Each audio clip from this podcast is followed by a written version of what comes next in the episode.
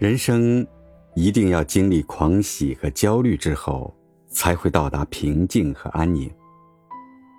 每一年有每一年的感触，在如今繁杂的生活中，学会在生活的碾压下承受更多，看得见生活的角落和夹缝，理解他人的乐趣，比批判他人的乐趣好得多。在苦乐交杂、互为因果的岁月里，即使是苦海无边，海里翻起的每一朵浪花都值得纪念。